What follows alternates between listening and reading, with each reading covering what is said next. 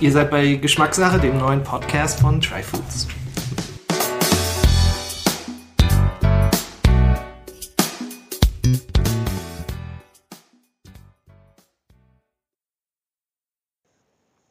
Ja, willkommen zu einer neuen Folge von Geschmackssache, dem Podcast von Tryfoods. Die erste äh, Serie und das erste Format nach dem Lockdown, nach Corona, naja, beziehungsweise nach kann man ja noch nicht ganz sagen, aber auf jeden Fall gibt es Lockerungen und ich freue mich riesig hier heute mit Katharina, Katharina Kurz, Geschäftsführerin von Birlo, über Bier zu sprechen und über, ja, über dich zu sprechen und deinen Werdegang ähm, und darüber, was Birlo besonders macht und ähm, speziell, wie ihr es bei Geschmackssache kennt, geht es natürlich auch um Geschmack von Bier und guten Bier, was das auszeichnet, Darüber wollen wir heute reden. Also wir haben einiges vor.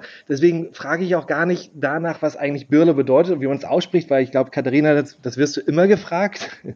ähm, jetzt, ähm, also man kann es aussprechen, wie man will. Stimmt, ne? ich spreche es auch anders aus als du. Ich ah, ja? Berlo. Berlo, okay. Genau. Okay. Siehst du? Aber ihr sagt ja auch, man kann es aussprechen, wie man will. Ne? Und das äh, ist ja der altslawische Name für Berlin. Ähm, da haben wir das schon mal aus dem Weg geschafft und können uns jetzt äh, über andere Dinge unterhalten. Ja, und natürlich, Corona ist das große Thema. Ihr habt ja nicht nur eine Brauerei, sondern Gastronomie, wo wir auch gerade sitzen. Ähm, deswegen kann es sein, dass auch mal Nebengeräusche da sind. Ähm, ja, erzähl doch mal kurz, Katharina, wie waren die letzten Monate für euch? Das war schon ziemlich hart, muss ich sagen, wie natürlich auch für, für alle anderen äh, Gastronomen und ich glaube auch für, für fast alle kleinen Brauereien, die einen hohen Gastronomieanteil in ihrer Vertriebsstruktur haben. Ähm, das ging ja so schleichend los äh, Anfang März, wo man schon dachte, oho, okay, es kommt was. Ne? Da, da war irgendwie die Stimmung noch so, hey, geht noch alle zu euren Restaurants und unterstützt die. Und irgendwann kippte dann auch so die Stimmung, ja. wo es hieß, eigentlich ist es jetzt unverantwortlich, wenn man nach außen geht. Ne? Und ähm, wir haben dann auch noch so ein bisschen offen gehabt, aber haben dann auch, glaube ich, drei Tage vor dem offiziellen, vor der offiziellen Schließung dann gesagt, es fühlt sich nicht mehr gut an. Und das war natürlich krass. Also ähm, uns sind von einem Tag auf den anderen äh, 90 Prozent äh, unserer Gastronomieumsätze weggebrochen. Haben natürlich dann versucht gegenzusteuern mit einem Lieferservice, den wir aus dem Boden gestampft haben, einen Werksverkauf hier, äh, To-Go-Bier. Ähm, aber das kann äh, so ein schönes Brauhaus und Biergarten natürlich nicht aufwiegen. Und genauso sind uns natürlich auch unsere Gastronomieabsätze nach außen weggefallen. Ne? Also alle Gastronomen konnten auch ihre offenen Rechnungen nicht mehr zahlen. Ähm, das war schon eine, eine harte Zeit. Also jetzt bin ich gerade vorsichtig optimistisch. Also der Mai, da äh, hat, war die Tendenz schon wieder echt ganz gut nach oben. Ähm, klar, den Handel hatte man auch noch in der Zeit so als, als ähm, Standbein. Das war natürlich, ist bei, bei teurerem Craftbier äh, wird dann vielleicht nicht ganz so gehamstert ähm, wie irgendwie beim ja. günstigen Kasten. Gab es da keinen Ausgleich bei euch? Ja. Nee, leider nicht wirklich. Also ein bisschen, aber nicht wirklich. Ähm, ja, aber ich hoffe, dass wir das Unternehmen da einigermaßen äh, jetzt durch die Krise auch bekommen haben. Ja. Und äh, ja, schön, unser Biergarten ist wieder offen, das ist eigentlich das ja, Allerschönste, ja. mit äh, sämtlichen Abstandsregeln äh, mhm. eingehalten. Da haben wir natürlich großes Glück, dass wir so eine Außenfläche haben. Innen haben wir gerade noch zu, ähm, weil wir auch glauben, dass die Leute gerade mehr ähm, sich noch wohler fühlen, wenn sie irgendwie im Außenbereich sitzen. Aber wie ist es denn in, ich meine, ihr habt einen wunderschönen Biergarten, der relativ groß ist und Biergarten äh, ja, verbinde ich mit Ausgelassenheit und, und Spaß haben. Ähm, wie, ist, wie ist das äh, bei euch oder wie ist dein Gefühl? Ist die Stimmung normal oder merkt man schon, dass Leute anders sind? Ja, weil man eben, weil man sich irgendwie einschränken muss. Ähm, wie, wie, wie nimmst du das wahr? Ähm, ich finde die Stimmung tatsächlich erstaunlich gut, muss ich sagen. Ne? Also es ist natürlich so ein bisschen was anderes, wie wenn du bei uns letztes Jahr, wenn du da in diesen vollen Biergarten, wo natürlich auch alles normalerweise eng aufeinander steht und einfach äh, da, da, da ja, ähm, das spürst du so ein bisschen in der Luft, ja, dass einfach mhm. alle eine gute Zeit ja. haben und äh, tolle Sommerstimmung irgendwie ist.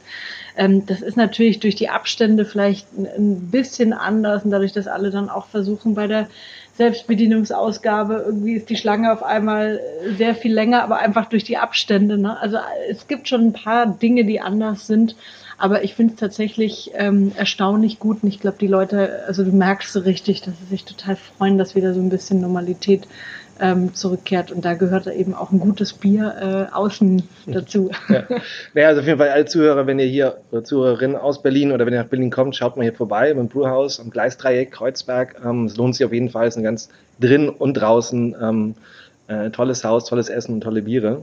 Das war der, die, kleine, der, die, die, die, kleine Werbung zwischendurch. Man Nein. muss ja jetzt Werbung in Deutsch, äh, Werbung, äh, Urlaub in Deutschland. Genau, machen, ganz genau. genau. Deswegen lohnt sich hier auf jeden Fall, genau.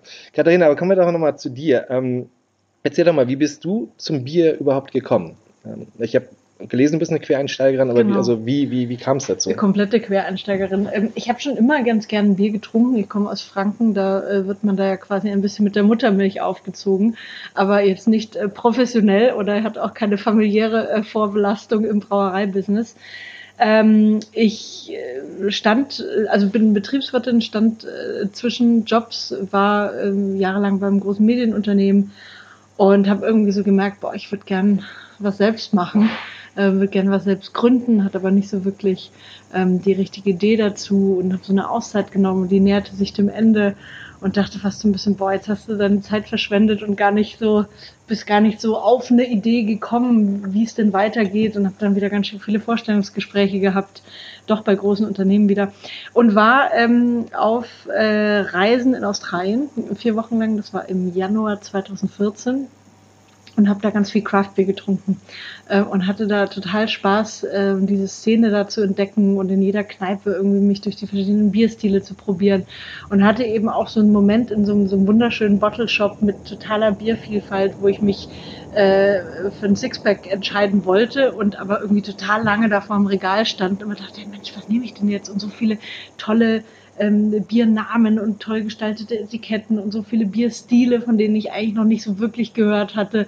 Ähm, und äh, dachte mir, verrückt, also eigentlich in Deutschland sind wir immer so eine Biernation, sind so stolz auf, aufs Bier, aber eigentlich ist das relativ langweilig geworden. Also wenn du bei uns mhm. im Supermarkt ähm, stehst, ähm, dann konnte ich mich auch immer nicht entscheiden, aber weil es irgendwie so alles das Gleiche war, ne? Alles Pilsner oder Hefeweizen und irgendwie so relativ unemotional von den, von den großen Marken her. Ähm, gibt natürlich auch tolle Ecken in Deutschland, wo das anders ist, gerade in Bayern oder in Franken, ne? Also, ähm, ja, und da äh, fiel es mir so ein bisschen wie die Schuppen vor den Augen und ich dachte, oh, das würde ich gerne mal in meinem Leben so als kleines Leben, Nebenprojekt machen, eine coole kleine Biermarke, eine kleine Craft-Biermarke und habe dann einen Freund aus Studienzeiten wieder getroffen, der wollte sich eigentlich mit seinem Papa ein Vater-Sohn-Hobby suchen. Die wollten sich das Brauen beibringen, hat schon so Bücher und kleines Braukit gekauft und dazu, die haben leider bis heute noch kein eigenes Bier zusammengebraut. Der Papa, den müssen wir mal noch abholen irgendwann. Ähm, und dann haben wir gesagt, Mensch, lass uns doch mal gucken, wie weit wir kommen. Haben dann so ein bisschen recherchiert und haben gemerkt, ah, das Thema Craft Beer geht ja langsam auch schon los in Deutschland ähm, und haben dann äh, unseren dritten Mitgründer kennengelernt, den Michael, ähm, Diplom-Braumeister. Ähm, der war dann damals noch wissenschaftlicher Mitarbeiter hier an der Versuchs- und Lehranstalt für Brauerei. Mhm. Und ähm, ja, der hatte Bock, das mit uns einfach mal zu versuchen. Und dann haben wir gesagt, was, was, das, also wir haben nichts zu verlieren und wir glauben, dass wir hier echt was ähm, noch ja, beitragen können. Und ja. so, so entstand Berlo 2014. Ja, 2014. Genau. Und es war ja noch, 2014, ich habe jetzt nicht genau die Entwicklung vor Augen, aber es war ja auch in, in Deutschland so wirklich ganz am Anfang, ne, was das ja. Thema Craft Beer anging, ähm, wo ja andere Länder, also von Australien wusste ich jetzt nicht, aber USA ähm, ja schon viel, viel weiter mhm. waren. Ne? Und das heißt, ihr wart da sehr früh. Oder? Also wir waren äh, bei Weitem nicht die Ersten. Es gab hier auch schon äh, gerade in Berlin einige äh, Shoppe, gibt's ja schon mhm. ewig. Heidenpeters war da schon am Start, Vagabund. Also es gab wirklich schon einige.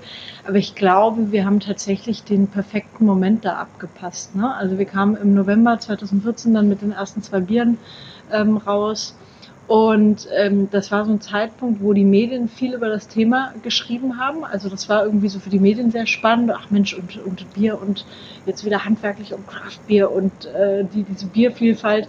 Und du hast es aber noch nirgendwo gefunden. Also es gab vielleicht so eine Handvoll, ja. wenn es hochkommt, zwei Handvoll Bars in Berlin, die überhaupt dieses Thema gespielt haben.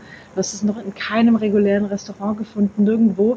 Ähm, aber das heißt, durch diese mediale Aufmerksamkeit war das eigentlich ein sehr, sehr guter Zeitpunkt, weil wir dann halt einfach so in Läden reingegangen sind und die immer, ah, okay, Craft Beer, ja, habe ich schon mal gehört, äh, zeig mal her.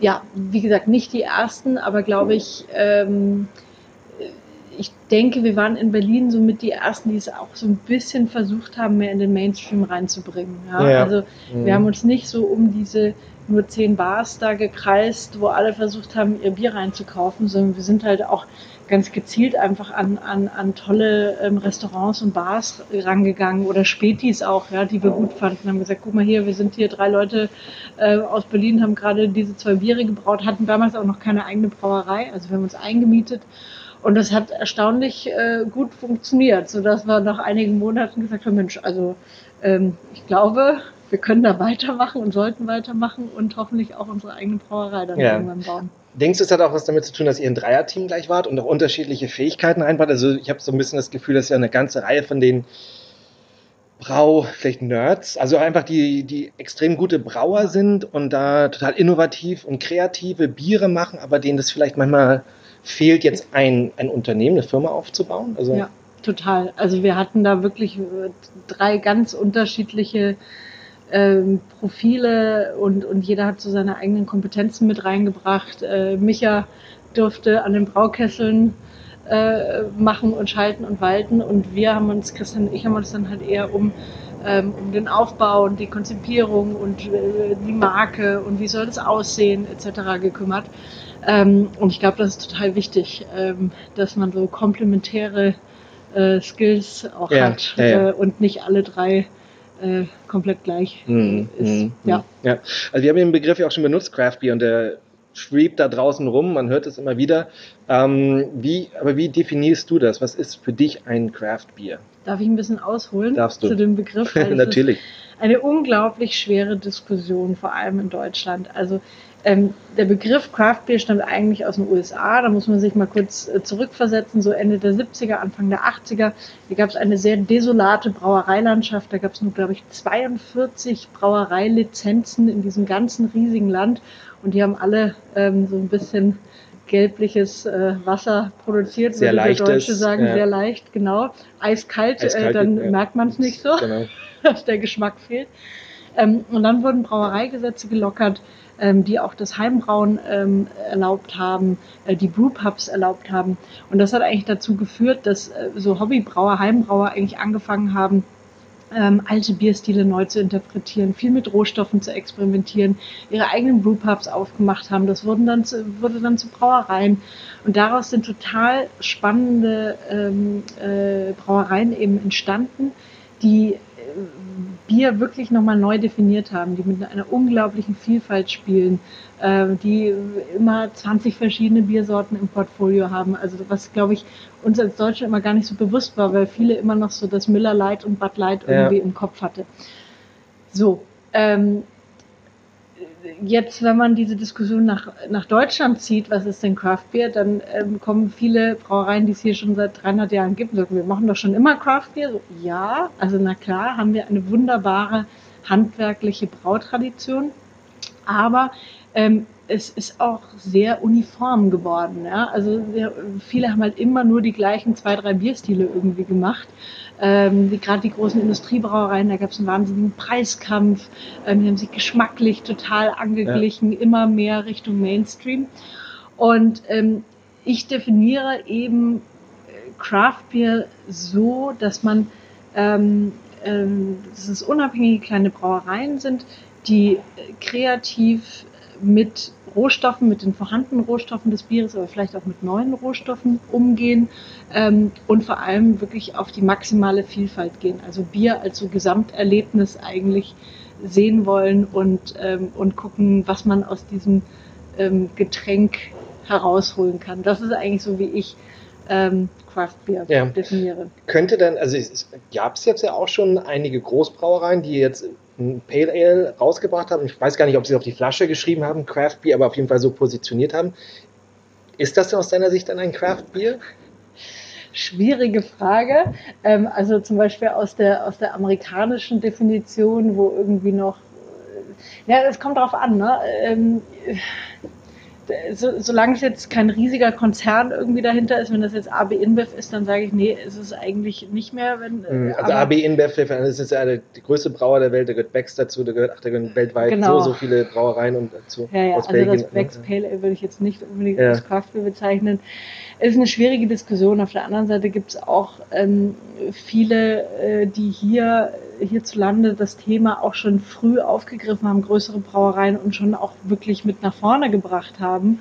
Und letztendlich ähm, sage ich immer, ähm, solange dadurch mehr Leute wissen, was ein Pale Ale und ein IPA ist und das immer selbstverständlicher wird, dass es diese Bierstile auch irgendwie in, in Bars oder Restaurants geben sollte, ist das gut. Ja. ja? Ähm, aber da könnten wir jetzt stundenlang drüber ja, diskutieren, was ist Craft Beer und was nicht. Und aber lass uns nochmal über die, über die Entwicklung auf jeden Fall sprechen. Also es ging ja, wie gesagt, ihr wart so 2014 da, ähm, also mein Gefühl als Außenstehender war dann, dass da, da gerade dann am Anfang, so 2014, 2015, vielleicht sogar bis 2016, extrem viel Bewegung da war in dem Markt, ähm, wo wirklich so das Gefühl habe, das ist totale Aufbruchstimmung und wo man dann, also dachte, okay, das geht jetzt wirklich noch stärker auch in den Mainstream. Das wird, man hat ja auch dann die ersten Regale bei Supermärkten gesehen, ähm, wo wirklich e-, extra Craft-Biere standen, wo man gesagt, okay, es schafft es jetzt auch in den konventionellen Einzelhandel und, und ähm, die Auswahl in vielen Getränkeläden wurde ja größer. Ähm, wo gesagt, okay, jetzt, jetzt, jetzt nimmt es richtig Fahrt auf. Und wenn ich jetzt heute drauf gucke, ähm, als Außenstehender, habe ich das Gefühl, nee, so richtig Fahrt aufgenommen hat es nicht, sondern aus meiner Sicht eher stagniert das so ein bisschen, aber vielleicht also nur so aus Außenstehender, dass auf jeden Fall diesen nächsten Schritt noch nicht, nicht geschafft hat und nicht gegangen ist. Mhm. Weiß nicht, ob das das richtige Wahrnehmung ist oder wie du das siehst. Ja, ist zum Teil richtig. Also ähm, ich glaube, dass das große Problem war, ähm, du sagst zu Recht, dass der Handel relativ früh eigentlich äh, eigene Craft-Bier-Regale hatte und gedacht, hey cool, das ist ein total spannendes neues Thema, können wir vielleicht auch ein bisschen mehr Geld dran verdienen, größere Margen, als das irgendwie jetzt beim herkömmlichen 24er-Kasten der Fall ist. Ähm, und ich glaube, das große Problem war, dass ähm, die Arbeit in der Gastronomie noch nicht geleistet wurde, weil sich ja Getränketrends eigentlich erstmal in der Gastronomie langsam etablieren, durchsetzen, dort okay. quasi ähm, dem Verstehe. Konsumenten beigebracht werden und dann sagt er irgendwann, ach, jetzt fände ich es aber cool, wenn ich das auch in meinem Rewe kaufen könnte. Mhm. Und dieser Schritt ist nicht wirklich passiert. Also der, der Handel ist wahnsinnig schnell auf dieses Thema ähm, aufgesprungen und ähm, ich glaube, dass der Konsument noch nicht so weit war. Ja? Also der war vielleicht in Berlin, äh, Neukölln und Mitte und Prenzlauer Berg so weit.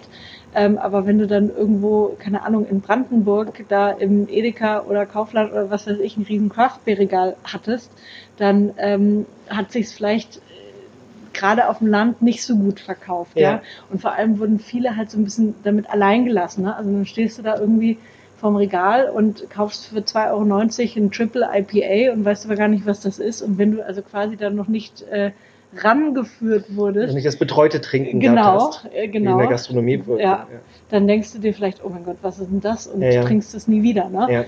Ähm, ich glaube, das war äh, ein großes Problem am Anfang, ähm, dass die Strukturen einfach noch nicht so wirklich da waren ich stimme dir zu, es gab nicht die Explosion, wo, mhm. wo wir alle dachten, okay, das passiert jetzt, aber es ist eine langsame Entwicklung. Es braucht einfach Zeit. Und wenn man sich die USA anguckt, wenn man sich England anguckt, das hat genauso lange gedauert. Die sind, die waren einfach 20 Jahre irgendwie vor uns. Ne? Ja.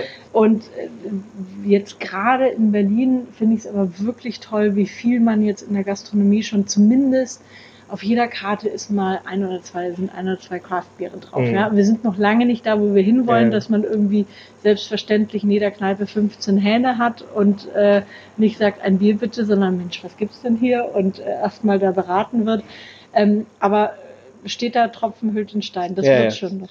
Ich würde gerne, also weil, weil ich glaube, da kann man jetzt gut anschließen, weil es geht, wie gesagt, es, in der Gastronomie wurden die Leute vielleicht noch nicht so drauf vorbereitet, weil ähm, jetzt sprechen wir über Geschmack hier auch, ne, dass die Leute an andere Geschmacksmuster ähm, von, von Craft Beer irgendwie herangeführt wurden oder werden müssten ein Stück weit. Und also mein Gefühl ja auch, Craft Beer sehr oft bedeutet für mich, ähm, oder bei meinem Gefühl, dass viele Leute angefangen haben mit Pale Ale und IPAs. Und die sind ja, die Leute nicht kennen, sind auf jeden Fall Stile, die ähm, viel fruchtiger sind, oft säurebetonter und zum Teil, also oft auch bitterer als Pilz. Obwohl ich glaube, vielleicht der deutsche typische Pilztrinker ist vielleicht diese Bitternoten noch gewohnt, aber gerade, ich glaube, diese, diese, diese fruchtige, säuerlichen Noten, ähm, diese Komplexität, die da war, das war, glaube ich, ein, oder ist ein Riesenschritt ähm, ähm, für Leute.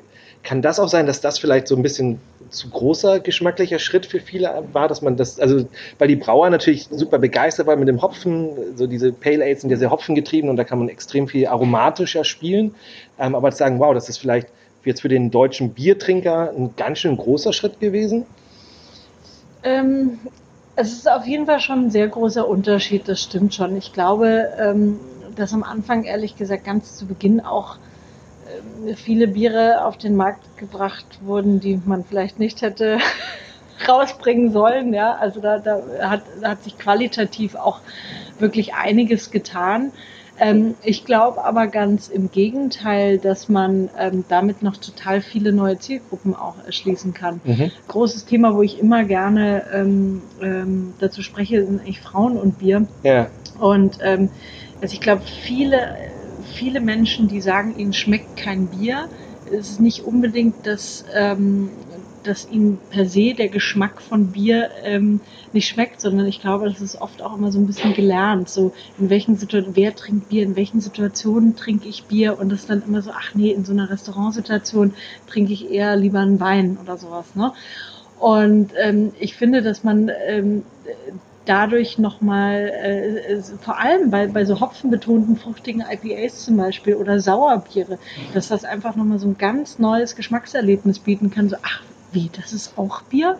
Ähm, und das finde ich total spannend. Also, dass man da eigentlich so, so Leute, die, ähm, äh, ich sage jetzt bewusst, also nicht einfach insgesamt Menschen, die eigentlich sagen, sie sind eigentlich keine Biertrinker, nochmal ganz no, neu abholen mhm. kann. Und das mhm. finde ich eigentlich mhm.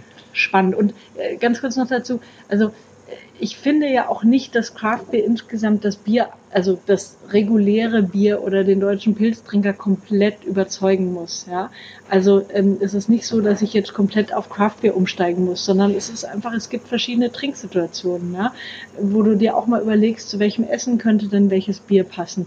Und ähm, das auch mal genauso wie das beim Wein ja schon jahrzehntelang gemacht wird. Und das ist halt was, was früher bei mir nicht wirklich stattgefunden hat. Und es das heißt nicht, dass du nie wieder deinen ähm, Standardpilz trinken sollst, sondern einfach auch mal überlegst, in welchen anderen Trinksituationen denn vielleicht mal ein Craftbier auch passen ja, könnte. Ja.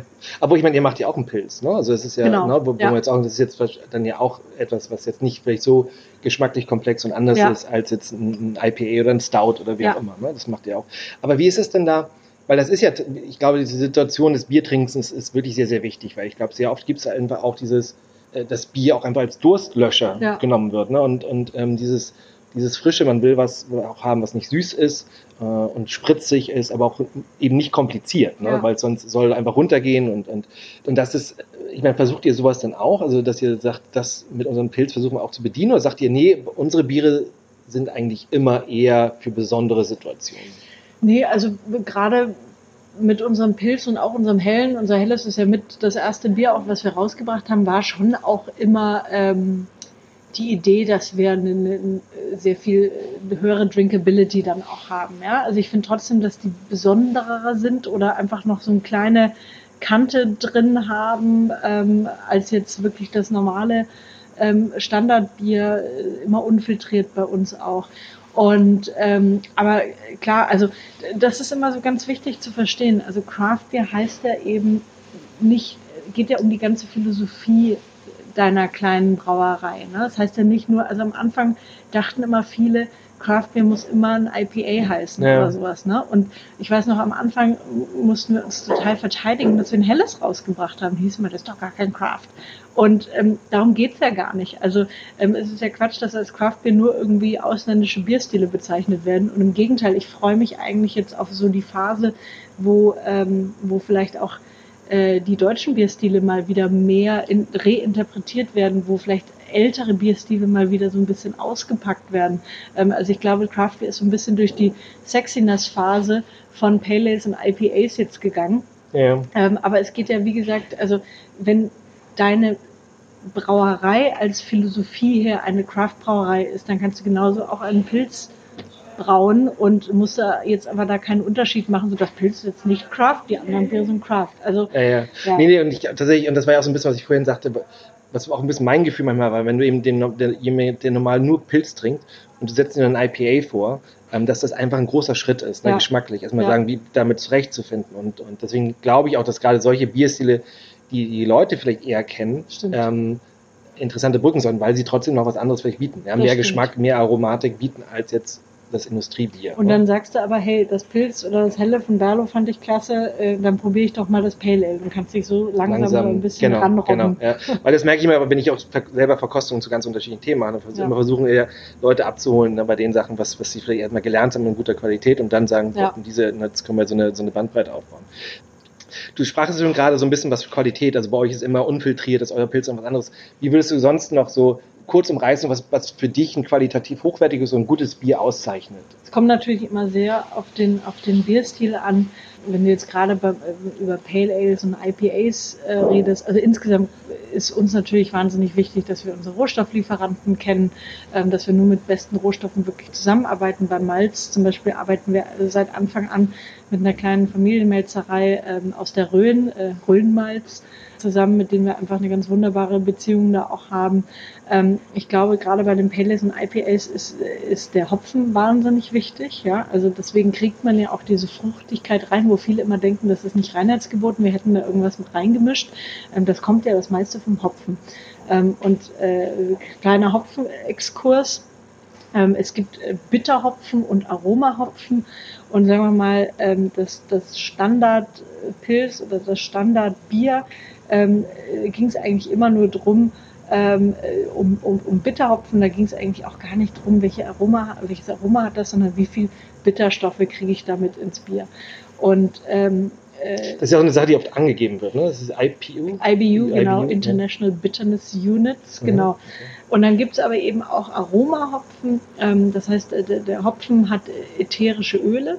Und ähm, diese ätherischen Öle, wenn die, also beim Standardbier wird ähm, der Hopfen beim ersten Braugang, beim, beim Kochen dazugegeben. Der wird verkocht und damit kommt die Bitter ins Bier und äh, die ätherischen Öle verfliegen aber durchs ja, Kochen. Ja. Und was alle Craftbrauer eigentlich machen bei den Pales und IPAs, ist der sogenannte Kalthopfen. Das heißt, der Hopfen wird nochmal im Kaltbereich, also wenn das Bier eigentlich schon fertig ist, nur noch lagern und reifen muss, nochmal dazugegeben. Und dadurch kommen diese ätherischen Öle dann eben mehr ins Bier. Und man kriegt tolle Aroma, äh, Aromen rein, von, äh, keine Ahnung, Mango, Maracuja, Steinfrüchte bis hin zu Pinien. Äh, also es ist wirklich fast wie, ähm, wie beim Wein, dass man erstmal am Bier wieder riecht und, und guckt, was habe ich denn für Aromen drin und wie wird das von der Nase auch auf die Geschmacksknospen übertragen. Ähm, das ist total spannend. Also das ist zum Beispiel bei den Pales und IPAs richtig wichtig. Äh, interessanter Bierstil, Berliner Weiße, da geht's um, ist ein Sauerbier, also könnten wir auch nochmal drei Stunden drüber sprechen.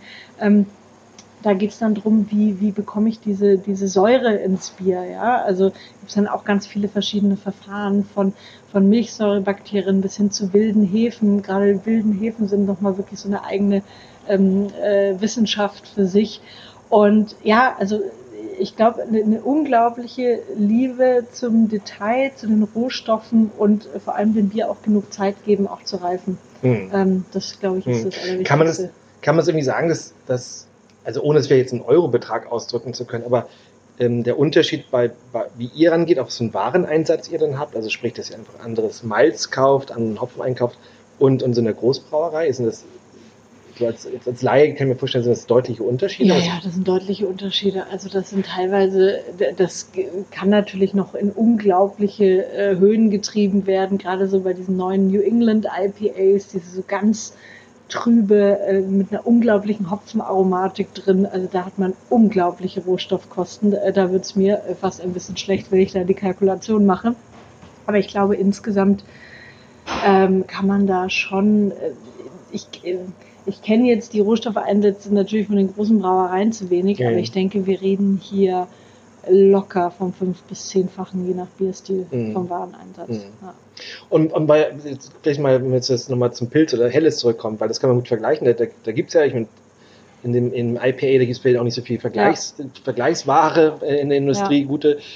Aber beim, also was würde ich sagen, wie unterscheidet euer Pilz jetzt so von, von so einem Industriepilz? ähm, dass wir auch äh, da mit, mit wirklich tollen äh, Hopfensorten gearbeitet haben, ähm, äh, die einfach nochmal, also ich glaube, es hat ein bisschen mehr ein ähm, bisschen mehr Charakter, ein bisschen mehr Hopfenspritzigkeit, leichte schöne Zitrusnoten mit drin. Ähm, ist extrem trinkbar, aber vielleicht nicht ganz so ein Schüttbier, was man normalerweise beim, beim Pilz hat. Und ist eben, ähm, also unfiltriert, das heißt also eigentlich wäre es ein Kellerpilz, ja, weil unfiltrierte Biere nennt man ja oft dann Kellerbiere. Okay, das ist automatisch oder, jetzt, okay, wenn's Genau, oder, oder, oder Zwickel nennt ja. man auch oft. Ja. Ne? Also ähm, ich finde, da ist einfach ein bisschen, ein bisschen mehr Charakter, ein bisschen mehr Geschmack und ein bisschen mehr Kante auch ja, mit drin. Aber was mit dem Trüben ist ja, das ist ja gerade so ein, ich meine, das macht die Industrie jetzt mittlerweile auch gerne, ob es der Apfelsaft, also alle möglichen Sachen sind jetzt trüb, weil es äh, ja. immer so als naturnah ähm, ähm, dann äh, gesehen wird ähm, und das Natürlichere. Was macht denn so ein, was macht das beim Bier aus? Äh, was ist der Unterschied dazwischen? Ganz viel Geschmack. Also ähm, wenn man es irgendwie dann irgendwann tot filtriert, äh, das ist wirklich ein riesiger Unterschied. Also ich weiß noch, als wir ähm, damals unser Helles noch in, in unserer ersten Partnerbrauerei gemacht haben, ähm, da, da mussten wir es filtrieren. Wir haben gesagt, wir lassen nur äh, filtrierte Biere dann in die Flasche. Und ähm, wir hatten es dann aber als, also am Anfang, als wir hier die Brauerei im Gleisdreieck hatten, haben wir hier ähm, das Fassbier gemacht und in der Partnerbrauerei noch das Flaschenbier. Und das war ein Unterschied von Tag und Nacht. Also wir okay. haben das Bier hier von Fass wirklich geliebt, yeah. weil so viel mehr Geschmack und Aroma ähm, auch durch dieses Unfiltrierte mit drin mhm. hatte. Und als wir es in der Flasche hatten, war immer so ein bisschen, oh, schade. Also da, da geht einfach noch mehr, weil wir wissen, was der Charakter dieses Bieres eigentlich ist. Ähm, und äh, also da waren wir sehr froh, dass wir dann das auch in unserer eigenen zweiten Brauerei in Spandau dann endlich ja. brauen konnten. Und, und andersrum gefragt, warum denkst du denn, warum filtriert denn die Industrie, wenn, wenn sie dann Geschmack verlieren? Ja, es ist haltbarer zum einen. Also das Bier wird sehr viel haltbarer gemacht. Mhm. Äh, das ist ja ein äh, sehr großes, äh, sagen wir mal, Handicap vom Craft Beer, dass gerade auch diese hopfenbetonten Biere sehr, sehr frisch eigentlich getrunken werden müssen. Ähm, in der Regel ein kürzeres Mindesthaltbarkeitsdatum haben. Wovon sprechen wir da so? Mm, also wir geben, ähm, ich glaube, machen auch die meisten so bei Palace IPAs, wir geben in der Regel so neun Monate drauf. Idealerweise trinkst du das innerhalb von drei, vier Monaten. Mhm. Also du hast einfach irgendwann hast du eine geschmackliche äh, Veränderung. Das ist immer noch ein gutes Bier, aber äh, gerade das Hopfenaroma verfliegt dann so ein bisschen. Okay. Dann ist das ein Problem auch für den Handel, dass die dann sagen, oh, dann passt man das nicht so an, weil ich weiß, oder was hat ein normales Bier dann? Ist das 24 Monate? Oder? Ich glaube. Ich bin mir, das kommt auch auf die Brauerei ja, an, aber ähm, ja, naja, es ist halt insofern ein, Handel, äh, ein Problem. Also wenn du zum Beispiel in die USA guckst, dann hast du auch äh, ganz viel äh, im Handel, du hast Kühlschränke. Also mhm. das Bier ist überall gekühlt. Du hast eigentlich eine geschlossene Kühlkette. Und das wäre die Idealsituation. Ja? Das brauchst du beim totfiltrierten Bier nicht.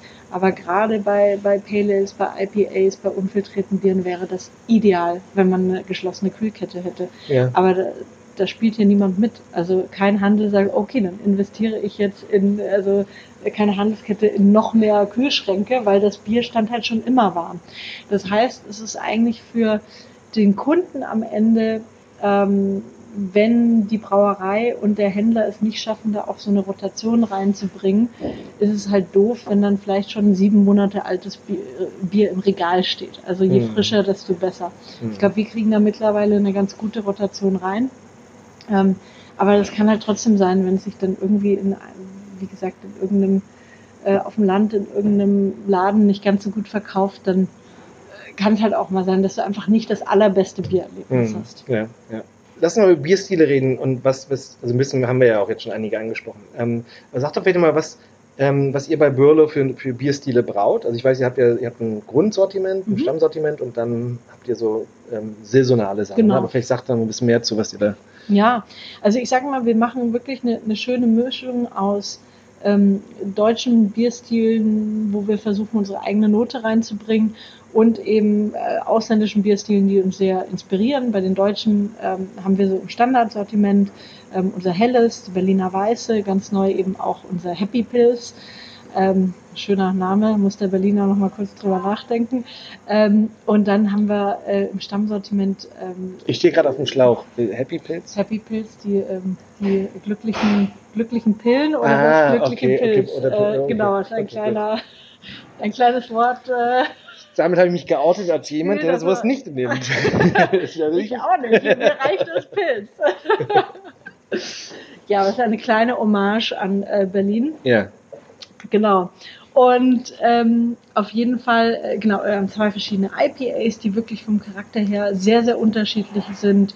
Ähm, haben ein alkoholfreies Pale Ale, das total spannend ist, also alkoholfreie Craftbiere, also insgesamt so, so diese, diese Techniken auch des Kalthopfens ähm, können dem Thema alkoholfrei nochmal einen ganz, ganz äh, neuen Charakter geben. Das ist super spannend. Und dann brauen wir eben alles, was uns so ein bisschen ähm, eigentlich in den Sinn kommt. Also wir brauen mit ähm, setzen uns dann immer mit dem Brauteam zu- zusammen und gucken, Mensch, was würde denn saisonal passen?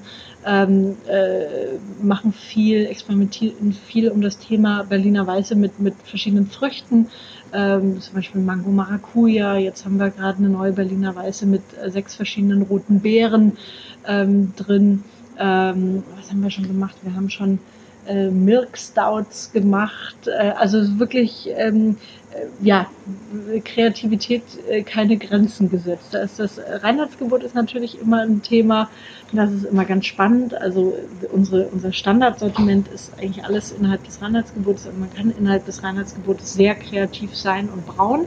Ähm, das denken immer viele nicht, also wie viel unterschiedliche Bierstile und Geschmäcker man da trotzdem rausbekommen kann. Aber ähm, wir finden eben auch, solange die Zutaten natürlich sind, dass man eben mit dem Thema Bier noch ganz, ganz viele tolle, spannende Sachen machen kann. Und ähm, da ist das Reinheitsgebot manchmal tatsächlich äh, schwierig.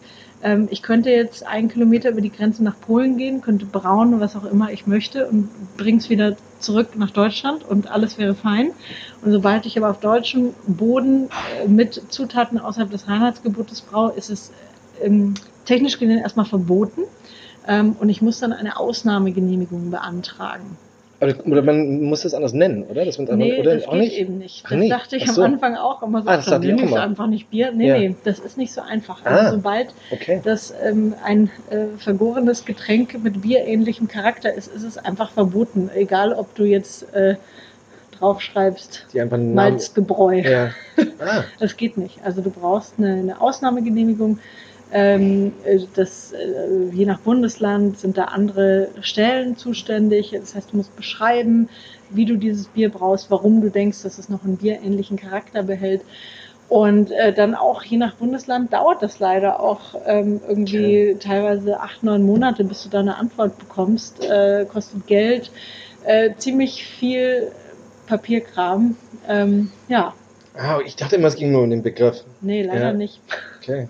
Ja, das, das hat, dann macht das überhaupt gar keinen Sinn, ne? Ja. Ähm, aus meiner Sicht jetzt mal so spontan gesagt. Ähm, wahrscheinlich, da kann man auch Reinheitsgebot sich lange, lange äh, drüber äh, Genau. ausgeben. Ähm, was läuft denn bei euch am besten, welcher Bierstil?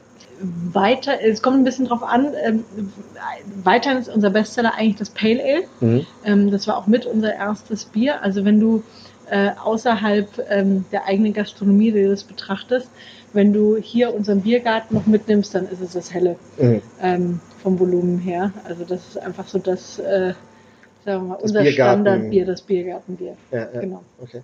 Und ähm, wie geht ihr ran? Weil wenn jetzt, also ihr sagt, ihr setzt, du sagtest, ihr setzt euch zusammen, aber äh, sagt ihr also, geht ihr auch ran und sagen, ah, die, die Konsumenten wollen das oder wir, jetzt scheint da irgendwie gerade ein Trend zu sein, mehr Leute wollen das oder geht ihr da völlig so, wir, wir gucken natürlich so ein bisschen, äh, man schaut auch so ein bisschen, was im internationalen Craft-Geschehen natürlich passiert und schaut so, was sind da auch die Bierstile, die jetzt äh, ähm, neu im Trend sind. Klar, und dann probiert man das auch mal. Also auch aus reinem Interesse. Und ähm, äh, aber wir gehen jetzt nicht hypersystematisch ran und machen dann irgendwie Umfragen und gucken, ah, okay, hier muss der Geschmack noch in die Richtung angepasst werden. Also da sind wir, nee, ja, ja.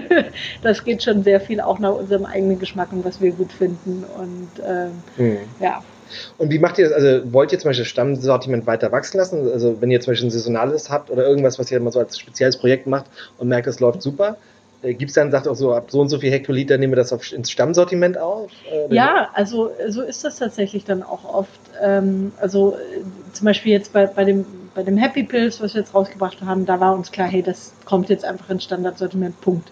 Aber bei anderen Bieren kann es auch gut sein, dass das mal äh, ein One-Off oder ein saisonales war und alle sind so begeistert, wo wir denken, hey, das könnte das Portfolio noch abrunden. Ähm, das ist zum Beispiel unserem C4PO. Äh, das ist ein West Coast IPA mit einem etwas kryptischen Namen. Das ist eine Anspielung auf C3PO von Star Wars. Wenn man das Etikett sieht, dann schaut es auch ein bisschen mehr in die Kennen Richtung mich mit aus. Star Wars auch nicht so aus. okay. ähm, und äh, das war zum Beispiel ein Bier, was einfach dann bei uns im, im Team äh, riesige Fans hatte. Ähm, und wo wir gesagt haben, hey, das könnte eigentlich wirklich nochmal so in eine andere IPA-Richtung gehen, die ja. auch so das Sortiment mit vervollständigt. Und das lief am Anfang zum Beispiel nicht so gut, aber dann haben wir gesagt, nee, komm, lass mal das noch ein bisschen laufen. Und jetzt entwickelt sich es gerade richtig gut. Gleichzeitig ähm, muss man auch manchmal, glaube ich, das Portfolio ein bisschen bereinigen und muss jedes Jahr sich mal hinsetzen und fragen, hey, hat dieses Bier eigentlich noch eine Berechtigung? Macht das so noch Sinn? Müssen wir das mal updaten oder, oder das Rezept auch mal verändern? Ähm, oder, oder muss man ein Bier vielleicht auch mal ganz aus der Stammmannschaft mhm. äh, verabschieden? Aber das ist sehr schwierig, ja. das wie so ein Kind dann äh, ziehen lassen. Ja. Aber wie ist es denn in der Herstellung? Ich, also, weil ähm, ihr habt jetzt ja eine, eine, eigene Brauerei hier in, in Spandau, ist ja. die, ne? Ähm, ähm, wie viel, wie groß ist die? Äh, die hat jetzt eine theoretische Kapazität von 25.000 Hektolitern. Also die das sind relativ das sind groß. Schon, wie viele Bierflaschen sind? sind? Warte mal, ich muss immer kurz die Kästen, Nullen ja. noch dran, 250, das sind 2,5 äh, Millionen okay. ja. Liter mal mhm. drei, hast du so knapp, ja, so 7,5 mhm. Millionen Flaschen. Okay, das ist schon. Und wie ist es, weil also ich habe mal mit jemandem auch gesprochen von, von äh, der Radeberger Gruppe, ja. die ja hier eine Brauerei in Berlin führen, ähm, wo im Endeffekt ja aus einem Zapfhahn, übertrieben formuliert, ähm, auch unterschiedliche Biere rauskommen.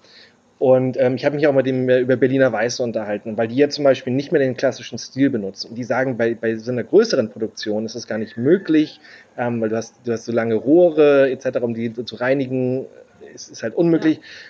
Aber im Endeffekt ist es ja auch so, ja, was am Ende rauskommt, schmeckt jetzt auch alles ziemlich gleich. Ne? Oder merkt ihr das jetzt schon oder merkt, also gibt es ab einer bestimmten Größe Herausforderungen, dass man dann sagen kann, es ist jetzt schwierig, auch so viele Stile nebeneinander brauen zu können? Oder wie geht ihr daran? Also die vielen verschiedenen Stile nebeneinander, ähm, das ist wahnsinnig schwierig, weil es natürlich auch wirklich eine, eine ganz erhöhte Komplexität hat. Ne? Also wenn du einfach nur einen Bierstil machst, dann kannst du ja alles auf diesen einen Bierstil optimieren, vom Rohstoffeinkauf, von der Tankbelegung, äh, von deinem Produktionsplan.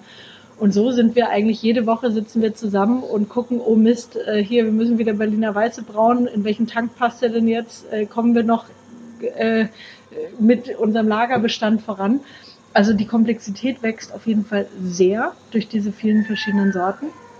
Ähm, Gerade das Thema Berliner Weiße ist wirklich spannend. Ähm, die, die ganz ursprüngliche Berliner Weiße wurden, wurde eben auch durch, durch, durch wilde Hefen und, und, und, und, und Spontanfermentation auch ähm, äh, mitgebraut. Das machen wir auch nicht, weil ähm, es ein wahnsinnig, wahnsinniges Risiko tatsächlich ist, mit diesen wilden Hefen dann zu arbeiten.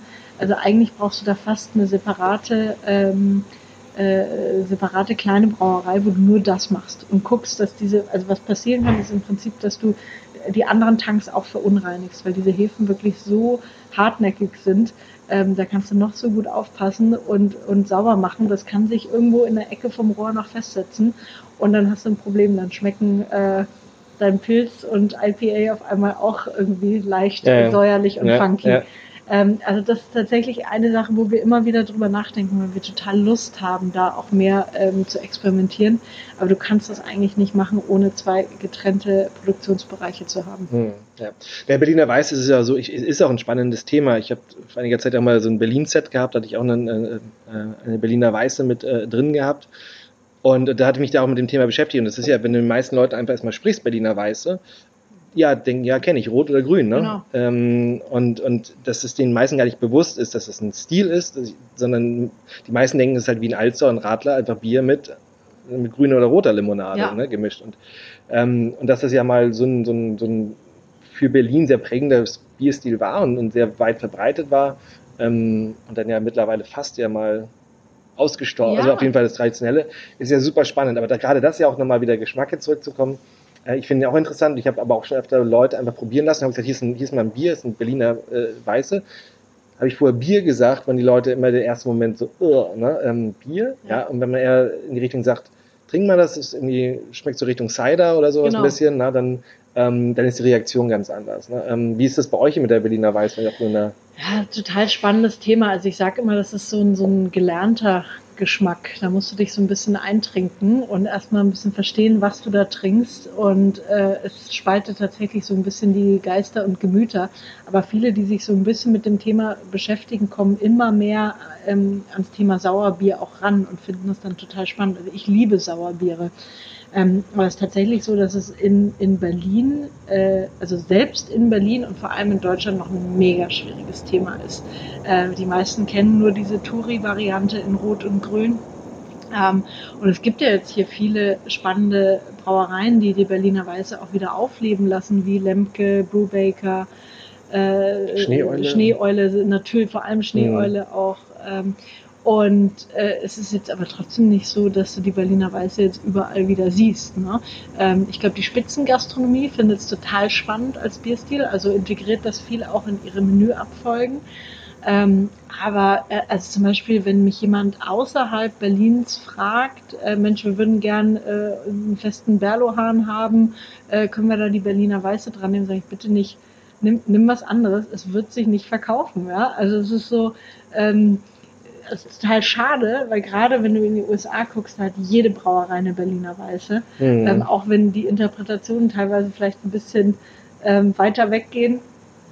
Aber es ist einfach ähm, viel natürlicher und, und äh, dann, es gibt ja so Bewertungsportale beim Craft Beer, die äh, einem immer schlechte Laune machen und da sieht man, äh, Schneeeule hat das und die posten das auch immer sehr gerne.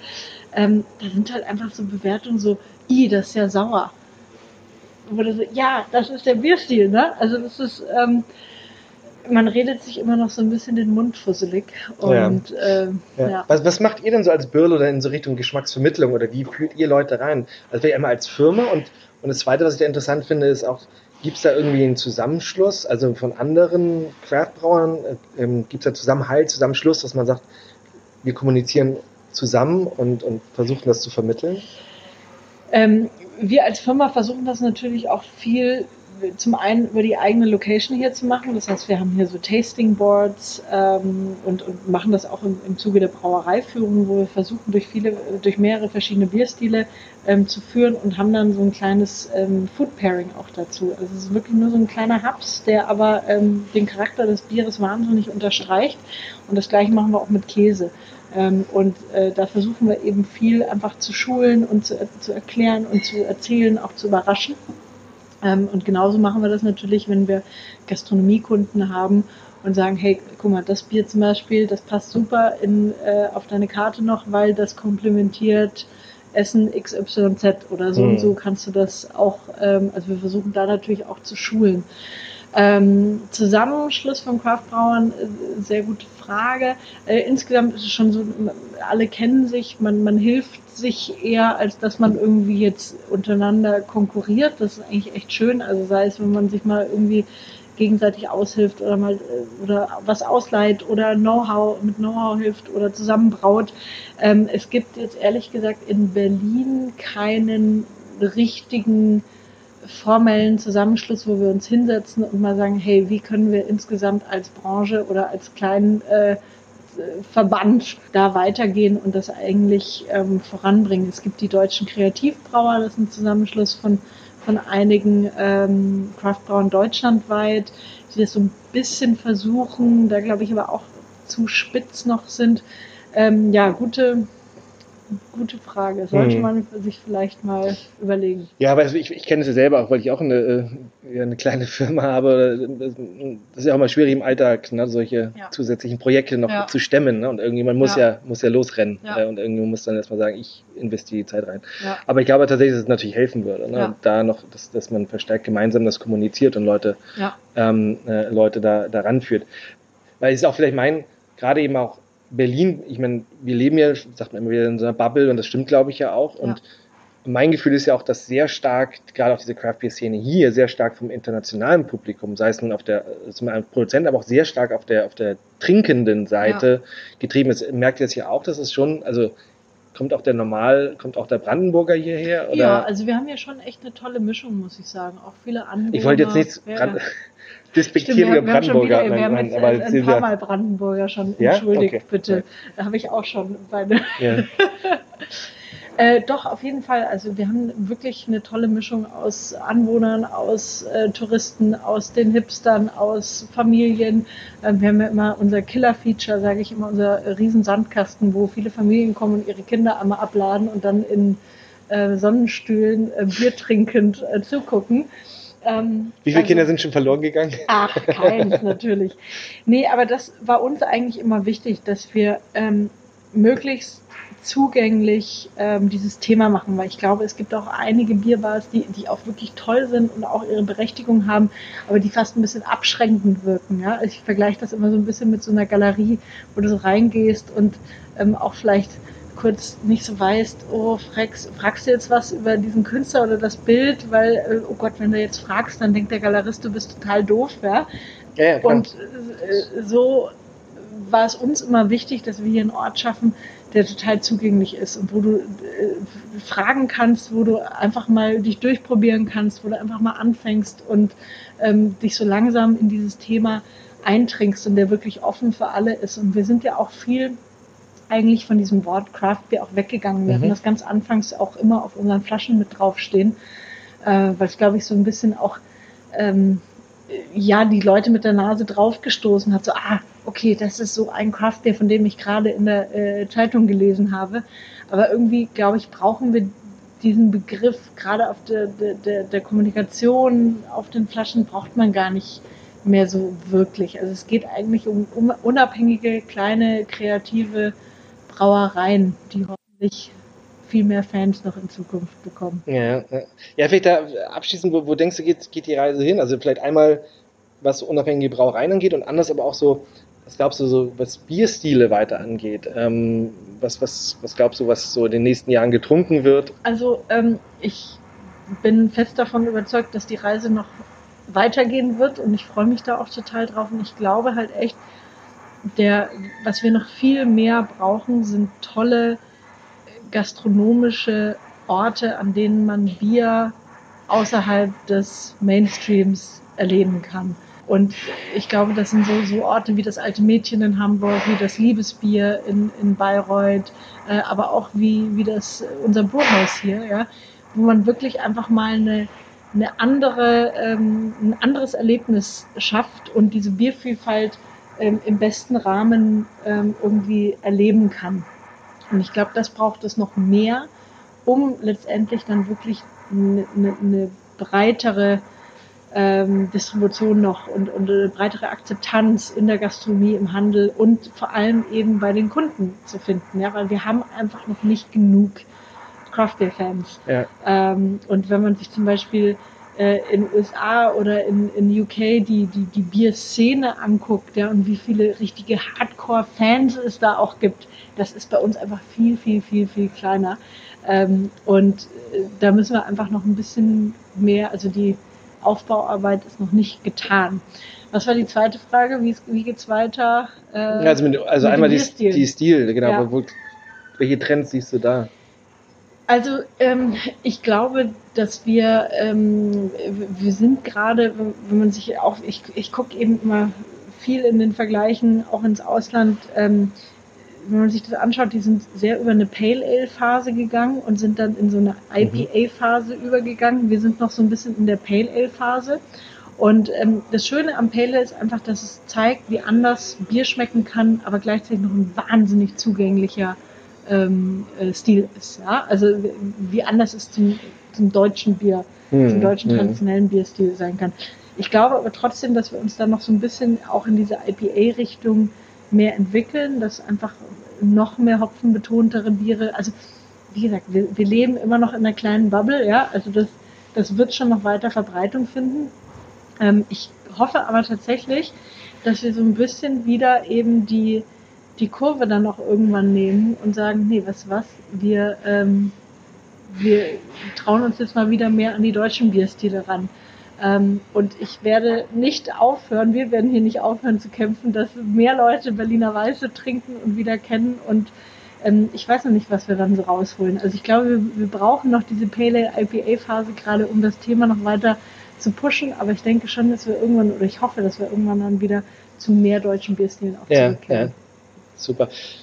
Ich habe doch noch eine Frage, die wollte ich mich vorhin noch stellen. Ähm, und zwar, weil ihr sagte, weil das so wichtig auch bei den Craft Beeren das ganze Thema Food Pairing. Ja. Oder das, ähm, sag doch mal vielleicht, äh, gerade auf Berliner Weiße, wozu kann man die gut trinken, zu was zum Essen? Und vielleicht auch mal so die anderen Bierstile, einfach mal so, mal so einmal so Beispiele durch, dass vielleicht Leute, die dann mal sagen, okay, ich traue mich da mal ran, dass man es gleich mal zu Hause versucht mit, Ja. mit, mit ähm, passendem Essen. Oh, jetzt hast du mich ein bisschen erwischt. Ähm, äh, also Berliner Weiße ist zum einen, finde ich, die zum Aperitif fantastisch. Und gleichzeitig ähm, äh, passt auch Essen dazu, dass das auch ein bisschen säurehaltig ist. Also wir paaren das hier zum Beispiel mit einem ähm, mit einem kleinen äh, getrockneten Apfel und einem Apfelkompott, das so Mhm. leicht säuerlich auch ist. Und das Mhm. ist total spannend. Also dieses dieses säure, süß-saure Spiel.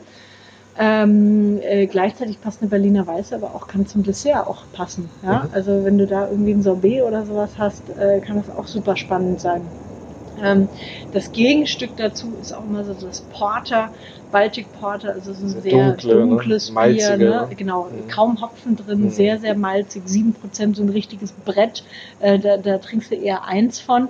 Ähm, das passt wunderbar zum, zum schönen äh, Stück Fleisch, aber auch zu, zu einem schokoladigen Dessert zum Beispiel. Also das ist total, ähm, total spannend, wie, wie du eigentlich da Ja. spielen Ja, kannst. ja. Und äh, genau, meine, meine Lieblingskombination tatsächlich bei unserem Food Pairing äh, ist auch das Porter. Ähm, und zwar paaren wir das, also es hört sich wirklich komisch an und alle, die es hören, denken erstmal, mit einem Stück fermentierten schwarzen Knoblauch. Mhm. Ähm, und das ist, also der ist, wird lange eben fermentiert, ich glaube drei Wochen lang insgesamt, der ist richtig schwarz dann. Da riecht man auch nicht, sondern man hat so dieses äh, Knoblaucharoma, es geht so ein bisschen ins Süßliche. Und das mit diesem Dunkelbier ist der absolute Hammer. Mhm. Mhm. Ja, cool. Peter, und ein IPA, da haben wir öfter darüber gesprochen, was, was würdest du da vielleicht? Äh? Ähm, also es ist immer so ein bisschen schwierig. Bei den IPAs hast du so, wenn du die klassischen Food Pairing ähm, äh, Empfehlungen liest, sagen immer viel, das passt irgendwie zum asiatischen Essen, zum Burger. Das finde ich immer so ein bisschen ähm, klischeehaft, aber das stimmt schon. Ne? Also dieses Hopfenbetonte passt auch schön irgendwie zum, zum, zum scharfen Essen dazu. Mhm. Ähm, oder eben auch zu ein bisschen was deftigerem. Ähm, ja, das würde ich so zu einem zu einem IPA mal empfehlen. Ja, auf jeden Fall, da kann man sich viel, viel durchprobieren, äh, viel, viel machen. Ähm, ich hatte auch mal, ich war ja schon mal vor zwei Jahren, glaube ich, hier, da hatte ich auch eine Brauereiführung gemacht und da hatte ich mir selber mal so für mich selber äh, bewusster gemacht, was sind halt die Geschmackstreiber, ne? was genau macht Malz, was ganz genau macht Hopfen, was genau macht äh, Hefe, was Ja. gerade ich finde auch Hefen sind oft auch unterschätzt Ja. oder wird da wenig drüber Ganz gesprochen. Ähm, äh, da habe ich einen Blogartikel zugeschrieben, also wenn ihr da Lust habt, dann nochmal nachzulesen, könnt ihr bei Tryfoods das mal nachlesen, äh, über diese Geschmackstreiber. Wie gesagt, man könnte noch so, so viel und so tiefer eintauchen, ähm, aber ich denke, hier machen wir erstmal einen Cut. Ähm, Katharina, vielen Dank. Vielleicht auch nochmal ganz kurz, wir haben auch kein Bier getrunken heute, ähm, weil, weil das halt einfach ist, es ist 10 Uhr morgens und, ähm, und es ist warm draußen, keine gute Kombination um den Wir Tag. ja noch und, und Montagmorgen auch Ja. noch, ne? Also Die Woche fängt gerade erst an. Ähm, das müssen wir dann mal Nächstes nachholen. Mal. Genau. Wir Und dann, aber vielen Dank für deine Zeit Sehr und gerne, erstmal danke. toi toi toi, dass jetzt wirklich dann alles für euch äh, bergauf geht, dass sie ja, dass das mit Corona nicht nochmal äh, losgeht und ähm, Ich auch. Ja. ihr Danke da, dir. danke dir.